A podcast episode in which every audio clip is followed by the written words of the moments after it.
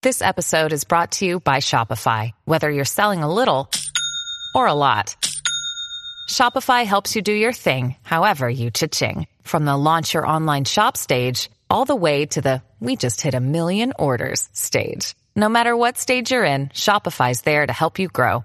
Sign up for a $1 per month trial period at shopify.com slash special offer, all lowercase.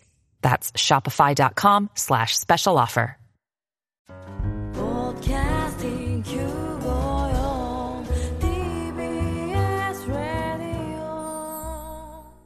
TBS ラジオ、ポッドキャスティングをお聞きの皆さん、こんにちは。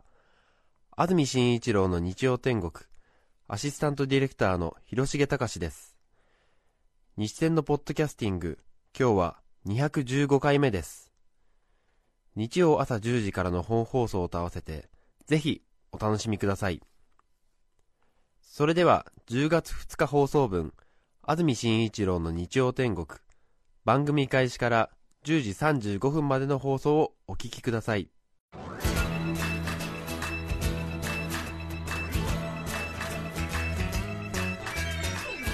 安住紳一郎の日曜天国。おはようございます。10月2日日曜日朝10時になりました。安住紳一郎です。おはようございます。中澤由美子です。皆さんはどんな日曜日の朝をお迎えでしょうか？さて10月に入りまして下半期のスタートということになります。とても涼しい日曜日の朝を迎えました。はい。昨日はとても涼しかったんですよね。そうでしたよ。そうですよね、ええ。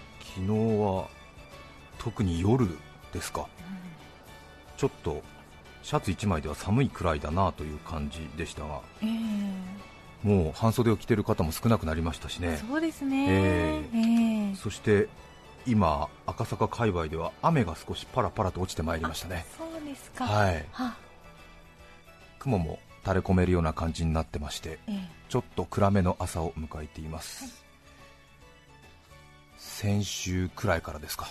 随分と気温が下がりましたので風邪ひいてるっていう方も多いみたいですけどね。そうですうねん。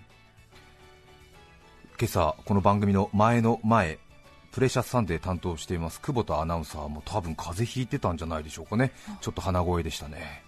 そして気象予報士の小野塚さんも風邪ひいてたみたいで。あー。えなんかね、うちのラジオのチューニングがちょっとおかしいのかなと思うぐらいあなーみんなみんなみんな鼻声で。ええそっかそっか、え。季節の変わり目なので十分ご自愛いただきたいと思います。そうですね。そして日曜天国は先週がちょうどショッピングの特番だったので1週間ぶりの放送ということになります。はい。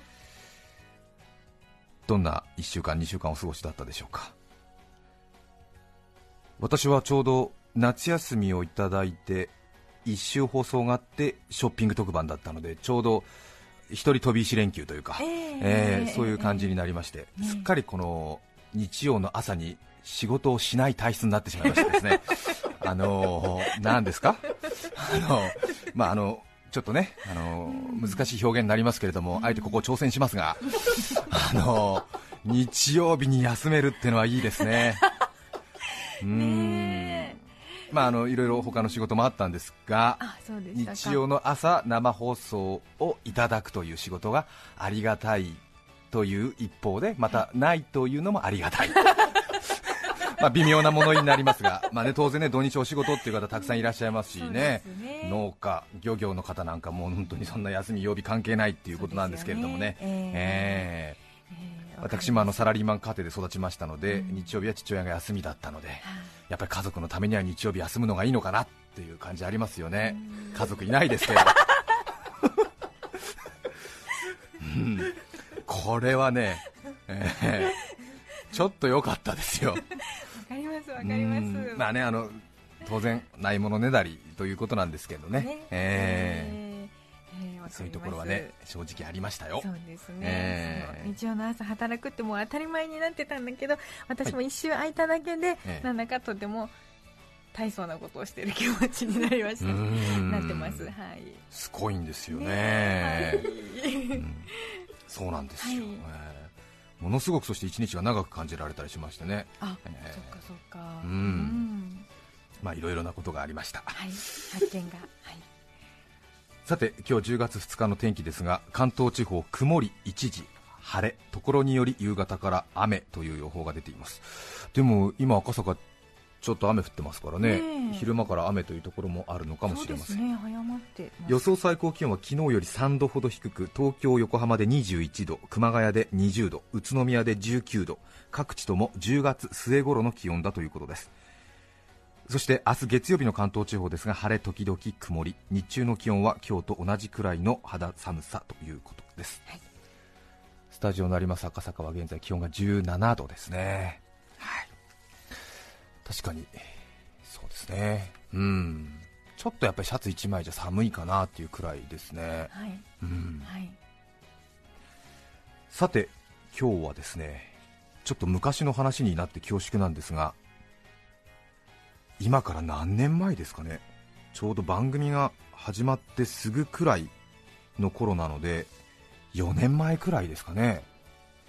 ファックスで番組にお便りを毎週くださる方がいらっしゃって女性の方なんですが新宿かどこかの住所で必ず送られてくるんですがその方のファックスに毎週毎週のメッセージに沿ったお話を書いて送ってくださっていたんですけれどすごく味のある文章で私よく覚えてるのはお父様がお亡くなりになってお父様の遺骨か灰か何かを海か何かに散骨してくれという遺言に従って海に行く途中の池袋の公衆トイレでその灰を入れた袋を落としてトイレに撒いちゃったっていう話があって。あありましたね。ありましたよね、ええ。なんだこの砂と思って。そうですよね。なんかポケットかなんかにこぼれちゃってて、ええ。それでそのポケットに溜まったはい。灰か何かをバッグの底バッグの底かなんかでええ。払っちゃったら、お父様の灰だったみたいなことで とんでもない人だなみたいなことがねあったりして。明らかとね、うん。割と、え確かあのちょっと中太字ぐらいのフェルトペンかサインペンかなんかで書き殴ったような感じのお便りえで、え。そして必ずイラストが書いてあって非常に味があって毎週それ見るのを私たちスタッフ含めて楽しみにしていたという経緯があってそれでいつも中澤さんから紹介がありますので皆さんお分かりかと思いますが番組内でメッセージを紹介した方にはお返事を書いているんですが当然この方のメッセージも番組の中で何回か紹介したので返事を書くということになり確かその時2回目か3回目の時に私が返事を書く係になったんですね、ちょうどスタッフがいますんで何人か手分けして返事を書くんですが1人大体2通とか3通あの返事を書く分担に分けるんですけれども、ええ。オンエア終了後に、はい。そうですね。ええ。で私が書くっていう係になった時にその女性の方にハガキを書くとなって、え返事を書くんでまたちょっと改めてそのファックスをねえはい。見てみで過去のもらったファックスなんかもちょっと思い出してみるとはい気になることがあってはい。ちょっと待てよと。これプロだなと私は 直感したんですよ。多分その話したのを中田さんも覚えてると思うんですが、この人多分経験者だぞ経験者。ということがやっぱり分かるんですよね。読んでる方としては。その話の運びとうん。か、文章も開業するところとかをきちんとその読みやすいように開業してたりあるいは読みづらい初めての固有名詞みたいなものにはきちんと説明があったりとか振り仮名がついてたりとかしてはいはいえさらには起承転結とか序波球の展開っていうんですか？うん。そういうのがあってこれフェルトペンで殴り書きして下書き一発のような体裁取りながら これ結構遂行して熟考した上での文章だぞっていうのがやっぱり分かりますよね。うー。ん。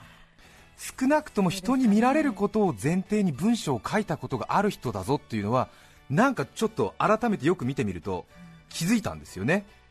でそう言われるとえイラストを描く位置もよくよく見ればうん。それもフェルトペンで描き殴ったようななんかコロスケの似顔絵みたいな感じのイラストなんですがさらさらえっと書いててあるんだけれども、ええ。まあ、非常にその過不足ないっていうか文章から出るニュアンスの足りないところとか、あるいはその全体の雰囲気を踏まえた上で若干穏やかな雰囲気を最後醸し出すようなイラストとかが出てて メッセージだったりするからね。はい、うん、なんかこうお父さんの遺骨を間違った場所に散骨しちゃったって時もなんかこう花坂じいさんみたいななんかイラストみたいななんか間違えたみたいなそういうなんかイラストみたいなことになってて 白黒の2色にしては随分と表現力あるなというふうには見てたんですよ、私もね。えーでイラストもこう書き殴ったようになってるんだけれどもレイアウトされていないでもない。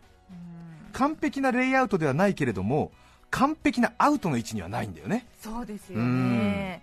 いやその微妙な線なんですよね。そうなんですよね。ええ。そうなんですよ。あえてのええかなっていう。こう練りに練られた位置取りではないんだけれども、ええ。決してアウトの位置には入ってこないんだよね。そうなんですよ。コンスタントにすごいヒットを放ってくるっていう。うん。え。あえて凡人を装ってる感じに見えるんだよね。っていうことは常々気づいてた、はい。で私は雑誌の編集者か放送局のディレクターかあるいはポスターパンフレットを作る制作会社に勤めていたことがある。職業にしていた。あるいはご結婚されて家庭に入った。多分そういう履歴を持った人じゃないかなというふうに睨んでいたんです。もうこの時点で完全に一人明智小五郎ごっこみたいになっちゃってるんですが相当気持ちよくなってるんですけど。こうね、え 探偵ごっこうん。も、なかなかなかなかね見ず知らずの人に返事書くのも大変な作業なんだよね、ええ。でなんかちょっとこう気に入られるような文章をどうにかしてひねり出そうとしてる作業の中で、うーんなんつってね、ええ。そうそうそうそう。うん、はい。もしかして文章を書く仕事をされていたことがありますか？なんてね、えーそんな一文から始まると向こうも気持ちがいいかななんて思ったりとかね考えたりしてさ、えーでちょっと待てよと、私と年齢さほど変わらない人なんですよ。で俺とさほど年齢が変わらなくて雑誌の編集者とかポスターイラストの制作会社に勤めていたとするならば多分パソコンのメールは使うだろうな。大体番組に寄せられるメッセージの8割9割方はパソコンを使った携帯電話を使った E メールが多いんですがそうですよねそれで相当パソコンを使う仕事なはずなのにファックスなのはなぜだと思考は進みますよね。皆さんはどうお考えでしょうか？そこで私ははたとひらめきました、ファックスなのにはこれ理由があるぞと。ファックスっていうのは皆さんどういうものかお分かりですよね自分の書いた直筆の字イラストがそのまま向こうサイドの用紙に印刷されるわけですから分かった。とこの人は自分のイラストを見てもらいたい。もしくは絵に対しての自己顕示欲が強い。だからファックスを使っているんだという推測に結びつきますよね。うん。文章だけだったらメールでいいわけですから。ええ。なので、私はこの人はイラストレーターの仕事をしていたもしくはしている人だと睨んではがきにあなたはズバリイラストレーターですねって書いたんですよ1回。そうだったんですね。3年前くらいに。そしたらその人も白状しましてね次の週に、はい、私はしがないイラストレーターですって書いてきたんですよ、え。えそう言われるとイラストを描く手が震えてしまいますなんつって、イラストを描く手が震えてるイラストを描いてきました、ええ忘れもしません、ええ。ブルブルブルなんつって、ええ。であやっぱりイラストレーターだったなこの人と思って、ええ。でもちょっと気になったまたその人に返事を書く機会がありましてなんかまた新しい発見ないかなと思ってその人から送られてきたファックス見た、ただ一番上にファックスの送信元っていうのがその電話番号っていうのかな？ファックス番号とともにこう書かれますよね、ええそれでよくお使いになる方はそこに自分の会社の名前とか自宅とか名前を登録してましてね。こにイラストされますよね自動でね、はいはい。イラストじゃない印刷されますよね。そこに大塚アトリエって書いてあったんですね。はい。待て待てと。しがないイラストレーターがアトリエ持たんだろうと、こりゃこりゃこりゃと。え。えおかしいよね。そんな簡単にアトリエって持てないでしょ？そうでしょうね。しかもあの人新宿に住んでるって最初言ってたんだからさ。大塚にアトリエ持ってるってどういうことかしらと思って。完全に自宅兼アトリエじゃないわけじゃない。アトリエ単独として持ってるわけだよね世の中にイラストレーター画家の人でアトリエ持ってる人なんてごくごく一部でしょ？そっか少なくとも完全に職業として成立してる人だ。そね。そこで明智小五郎乗ってくるわけね。また書きましたよ。アトリエ持ってるってことは結構名前のあるイラストレーターですね。だからそれ以来黙っちゃったね。さすがにちょっともうそれ以上身分明かすのが辛くなってきたんだろうねきっとね。うんでも私は思いますよ身分明かせないってことは相当名があるってことだよね きっとね。名がなかったら身分明かしても全く問題ないわけだから。そうですよね。そこで話はまた3年ぐらい進みまして、はい。番組では中澤さんからいつも番組冒頭でご案内があるように番組にメッセージを紹介した方には返礼としてお返事を書いているわけですが、番組の特製ポストカードをお送りしているということなんですよね。もう3年目くらいになりますかね。もともとこの取り組みを始めるときに大変は欲の強い私はこのポストカードにものすごく価値が出ると。はい。番組の内容がひどくてもしばらくは安泰じゃなかろうかということで。このポストカードにとても力を注ぐようにはい。強く指示をいたしました。はい。そうだよね。私はこれをビックリマンチョコ作戦と呼んでますがそうだったんだ。シールが欲しくてチョコを買う人をたくさん作ろうというえーそういう号令のもとにね、えーお茶漬け浮世絵作戦とも呼びますが、えーありましたね。はがきが欲しくて内容ともかくラジオ聞いちゃうっていう人をたくさん作りたい。はい。そうすると安泰だと思ったんですね、えーそこではい。非常に名前のあるイラストレーター人気のある画家の方に作画をお願いしてきたという経緯がありまして、はい。1年目は超売れっ子のイラストレーター田川秀樹さん。そして2年目は本当にもう普段ではなかなか描いてもらえないという山口明さん。日本画と21世紀の文明の融合。ものすごい荘厳なものができましたが。ねということでビッグネームを次々と招聘し、はいこの作戦は軌道に乗っている、はい。えそこで3年目は、はい。じゃああの新宿の散骨イラストレーターにお願いしようよとコピーはどうでしょうかね、は多分名前がある人だから、うん。でまたねちょっと普段ラジオをすごく聞いてこの番組を聞いてくださってる人に作画をお願いするということも何かちょっと面白みがあるだろうあなとええいうことで、その散骨イラストレーターに失礼です。お願いをねええ。したわけですよ。え。でその作業を進めているうちにとんでもない事実がわかるわけですよね。多分皆さんもお気づきかもしれませんけれども。すごい人だったんだよね。えすごいお方でした。びっくりしちゃって目玉飛び出ちゃったんですけれども。今日本の水彩画において最も人気のある画家特に女性から圧倒的な支持を集めカリスマ的な人気を誇る大先生だったということが分かってしまいました。そうでした永山優子さんという方なんですがちょっと私たちはあのあまりその作家の方に詳しくないので名前を聞いた時にパッとは結びつかなかったんですけれども調べてみると驚くや驚くや驚くやですごいみたいですね。品のない言い方で恐縮ですがとにかく先生の書いた作品が欲しいという人がたくさんいてええ。売れるわけですよね、えーそして世の東西を問わず画壇においてはその作者が亡くなってから高値がつくという場合が多いんですけどもね。結局その亡くなられた場合にはすでに生前に残された作品の数が決まっているので作品の数がそれ以上増えないのであその残された作品の数しかないということでそこで希少価値が生まれてそしてその数によって大体その値段が決まったりとかするとか言われてるわけですが。あるんですね。ということにおいてはい。永山さんの場合はまだ現役バリバリなわけですからえこれから作品の数がどんどんどんどん増えるにもかかわらずすでに値段がバシバシついてるっていうことは、うんうん。要するにこれから作品の数がいかに増えようとも、はい。その希少価値の問題ではなく、ん。永山さんの作品が欲しい。はい。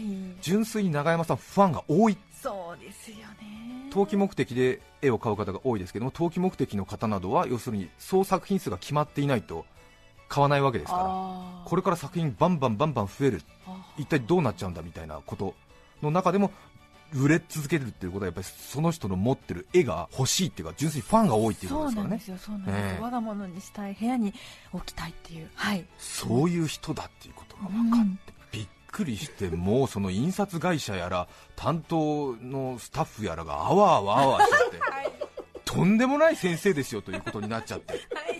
でも私としては永山さんが偉大な人だっていうことよりもそんな偉大な人がとんでもないエピソードを持ってるってことに驚いちゃったんだけど。え？遡ってってみればあれもこれもっていう、ええ。あーみたいな。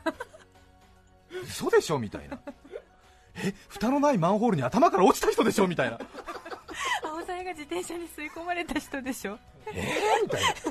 フランクフルトにねスーツケース持ってってフランクフルトについて開けたらトランクが空だった人でしょみたいな。嘘だろみたいな。えその人が偉大な人なのみたいな。もう本当にねびっくり水戸黄門もびっくりみたいな感じで驚きがあったわけですが、そんな先生が書いてくださるということで本当に嬉しくそしてやっぱり永山さんのファンの方がねポストカード配ってるというのでぜひ私もくださいみたいなお便りもたくさん来るようになりまして、本当にその先生のファンの皆さんの底力みたいなのを見せつけられているところですが、はい。まさにビックリマンチョコ作戦は大成功しているということなんですが、はい。そんな先生が先々週ですか9月の17日まで銀座の大きな美術館で個展開くということで案内状を私宛てにいただきまして、はい永山優子東京セントラル美術館。個展ですよね。ねすごいですよね。はい。私本当にここに行ってですね先生の偉大さを改めて感じてしまいました。やっぱりちょっと半信半疑なところあるわけですよ。あまだ。まだね、本当？みたいな、あの人でしょ？みたいな、えー、マンホールに頭から落ちた人でしょ？みたいな、本当、嘘でしょ？っていう気持ちあったんですよ、えー、なんかみんなが話持ってるなと思ってたんですよね。持っ、てるだとそうか。ところが先々週の土曜日、ちょっと時間がなかったんで、土曜日、出張帰りにボッサボサの髪で行ってきたんですが、ああそうでしたか。すごいね、東京セントラル美術館、東京にお住まいの方はお分かりかと思いますけれども、銀座4丁目のあの一番高い、急遽となる、一番日本で値段の高い土地のところの交差点ですよね、あの銀座4丁目から三越、松屋銀座、ブルガリ、ティファニー、セントラル美術館ですからね。そうですね。メルサっていうのかな、ええ。メルサビルって言った方が分かりがいいかもしれませんけども、そのメルサの5階に入ってるのね、でワンフロアぶち抜きよ、そうですよ。銀座4丁目、2丁目、3丁目でワンフロアぶち抜きよ、テナント40件は入ろうかっていうメルサの5階、はあ。全部永山さんの作品だよ、ええびっくりした、すごいよ、でお客さん200人ぐらい鈴なりでさ、もう絵が100点、200点ぐらいかかってんのかな、その前さ、4、5人ビタリとも動かないしさ。そしてもうなんか永山さん先生大先生みたいな感じでさ右往左往右往左往しちゃってさ。で値段いくらか知らないけどさなんかもうあの札がひっくり返るとあれ売れたってことなんでしょ？片っ端から倍約片っ端からパンパンパンパン変わっちゃってさ。シールがはい。何これと思って。でしたね。びっくり。すごいね。俺あんな大きな個展初めて見ました。本当に銀座4丁目のビルワンフロアぶち抜きですよね。そうですよね。本当びっくり。うんユニクロが入るぐらいのスペースよ、いや本当そうですね、本当にそう、ええええそこに長山優子大先生、大先生とは書いてないけども、長山優子、水彩と素描展みたいなね、素描展、はい。ね、書いてあって、で私もちょっと閉館ぎりぎりだったんでね、そんなじっくりは見ていられないんで、まあ、ちょっとずっとね、歩み止めることなくて、まあ、ちょっと気になるのがあったら、ちょっと見てみたいな、はい。そしたら、なんていうの、詳しくわからないけれど、100号、80号よくわかんないけれども学校の小学校の黒板の半分くらいの大きさの水彩画？なんかもうぼかしっていうの？透明感とそのカラフルな感じの真ん中みたいな感じでものすごい迫力があって。ねえ。なんかすごい世界観が広がってて私もちょっとその名画を表現するほどの技術はありませんのであのまあその ええマンホールに頭から落ちた先生ということで許していただきますけれども。ええみたいな。すごい。素人目にも分かる凄さだねあの先生のね。絵はね、あらーと思って。ずっと見ていたいえ。そしてあの今回は出てなかったけれども先生はあのフランス人形とかの描写が上手なのねあとってもね。ね。ええ。だとええ。花とか松とか、はい。ええ。そうそう。ちょっと風景もちょっとぼかしな感じのいい感じの水彩画がたくさん並んでて。で女性の方がすごい人気で。ええ。でそのワンフロアぶち抜きぐるーってゆっくり回っていくと最後にまたとんでもないもの見つけちゃって。何みたいな。結婚式にスウェットで参加したみたいな人がいるじゃない最後に。えーみたいな。シャンゼリゼ通りにたこ焼き屋みたいな感じのなんか赤ちょうちん出てるみたいなちょっとなんか確実な異空間が一つだけぽっこりあったでしょ先生の心意気か何か知りませんけれども日曜天国のために書いてくださったそのポストカードの原画。横40センチ縦70センチぐらい結構大きなものなんですけどね。それが4枚バシバシバシバシって貼ってあって。もう本当にもうあ そしてやっぱ会場もちょっとざわついてるんだよね。えー、みたいな。これ永山先生の作品なんですか？みたいなでさこれまではさなんか花一輪とかさ朝のバラと人形とかさ、なんか生けたものとかさ、生物とかさタイトル短くピピってついてるんだよね、多くても漢字4文字までよ。うん。ところがその日曜天国のコーナー行ってみるとさは。何？醤油でオーレとかさちゃんぽんでシャンソンショーとかさパンダでノーダウトとか書いてあってさもうさ何この落差と思ってで他のさ百何十点のさ作品にはさほとんど解説書いてないのよね。でもその4点にはさ解説がさ B5 の原稿用紙1枚ぐらいブワーって羅列されてて。さすがに先生とその画廊のスタッフも焦ったんだろうねきっとね。誤解があってはなるまいということでものすごく美に入りサイに入り解説が書いてありました。これは永山先生があって、ええ。TBS ラジオのとある番組に壊れてやむを得なく書いた作品の数々ですみたいなそういう部分が書いてあって。そこまでではなかったんですけど、ニュアンス的には。ええ。これまではさそうそうたる芸術よ。東京芸大の大学院出た先生ですからね。ええ。その先生がさ、うん。ぼかしと何？立体感を持ってさ松とかさバラとか書いててさ急に醤油瓶を持った俺書いてるわけでしょ？あとちゃんぽん屋でシャンソン歌ってる俺とか書いてるさ絵がさ出てくるわけじゃないどよめきでどよめきだよ。さすがにね私そこの前を足早に通り過ぎました。ちょっとねあの私もあのちょっとねあのきっちり見たいなとは思ったんですけれどもさすがにちょっとねいたたまれなくて。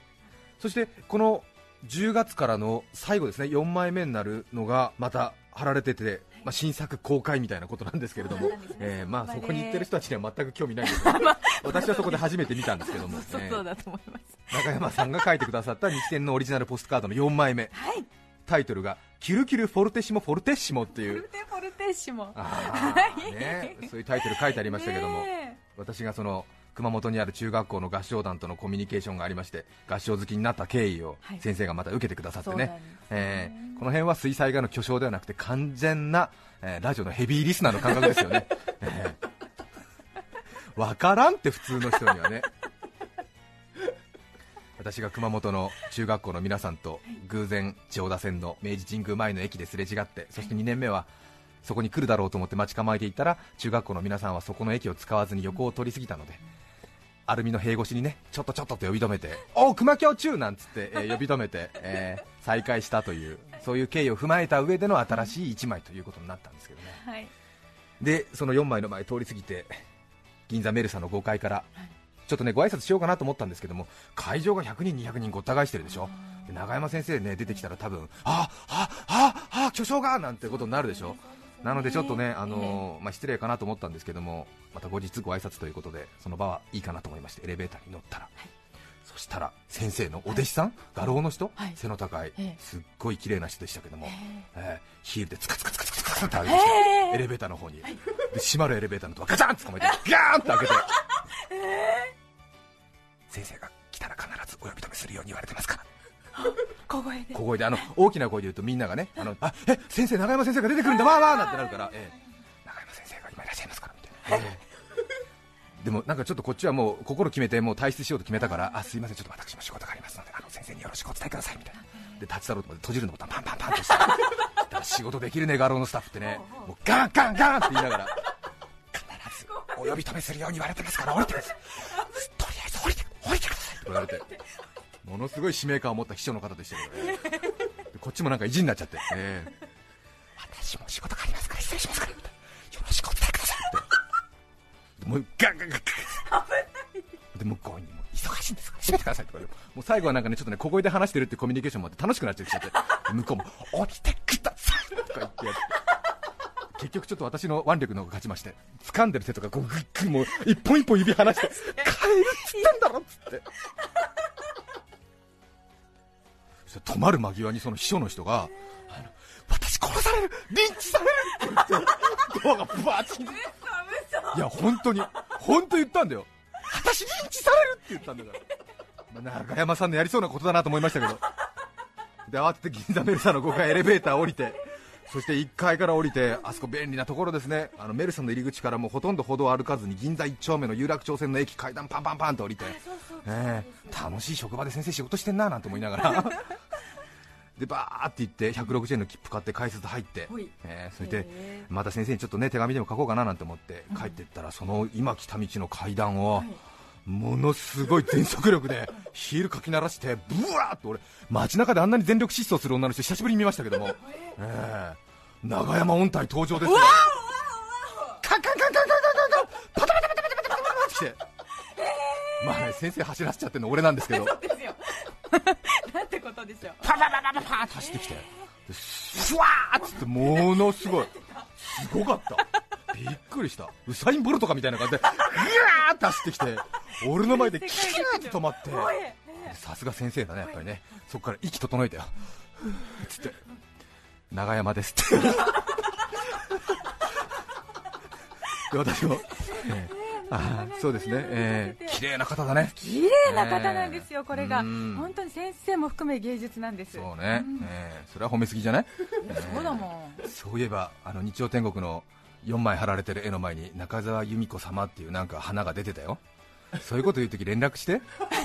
一人だけでいい格好しないね、えあそうですか。ーそう出てたよ、うん。でも安住さんからもあのあったから私。あれはね番組から出したの、うん、そう、はい。すいません。か長山ですって言ってた、はい。っこいい。私もそうでしょうね。って言って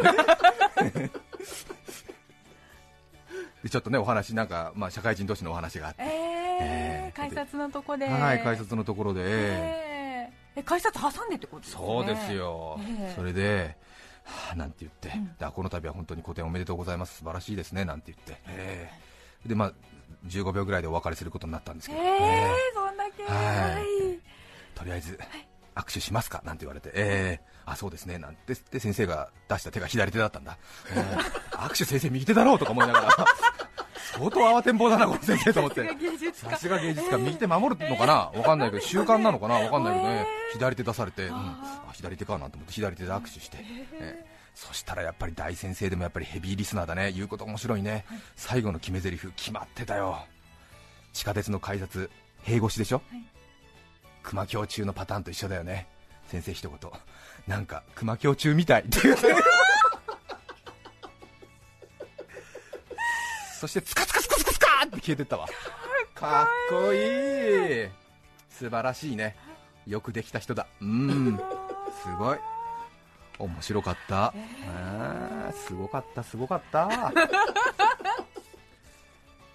永山さんの書いたポストカード新しい4作目10月から皆様にお送りすることになりました。こちらの方もぜひお楽しみに。そして永山さんこれからもどうぞよろしくお願いいたします。よろしくお願いいたします。長くなりました。今日のメッセージテーマこちらですずるい話。世田谷区の前向きさん女性の方からいただきましてありがとうございます。ずるい話です。小学校で赤ちゃんの生まれ方についての授業があった日の下校中。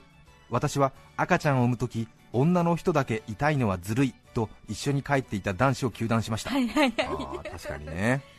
しかしその男子は落ち着き払ってこう返してきたのですでもさ男はさ胃潰瘍になるんだよ。だから平等じゃない？当時は初めて聞く胃潰瘍の響きに圧倒されうんなるほどと納得してしまいましたが 今再び彼を糾弾したい。胃潰瘍は女もなるよね。確かに。確かにね。赤ちゃんを産むのは女の人だけ痛いのはずるい、ね、でも産む喜びがあるのも女の人だけなんですよ。ね皆さんからのメッセージをお待ちしています。はい、E メールのアドレスはすべて小文字の日天アットマーク tbs.co.jp nichiten アットマーク tbs.co.jp です。抽選で5名の方に何かと便利でシュールな表紙があなたの日常を演出日天ノートを。3名の方にはカルピスセットをプレゼント。さらにメッセージを紹介したすべての方にオリジナルポストカード今週から新しくなりました。キュルキュルフォルテフォルテイシもお送りします。今日のテーマはずるい話。皆さんからのメッセージお待ちしています。そして番組では皆さんから曲のリクエストも募集しています。それでは今日の1曲目です。桶川市ダスケ村さん43歳男性の方からいただきました。ありがとうございます。浜田省吾さん風を感じて。10月2日放送分安住紳一郎の日曜天国。10時35分までをお聞きいただきました。著作権使用許諾申請をしていないためリクエスト曲は配信できません。それでは今日はこの辺で失礼します。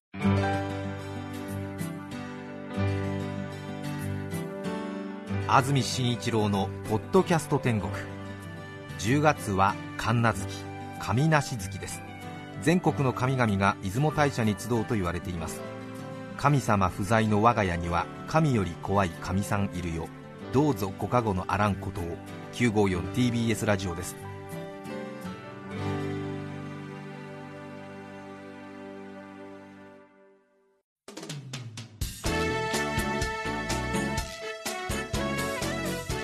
て来週10月9日のメッセージテーマは担任の先生。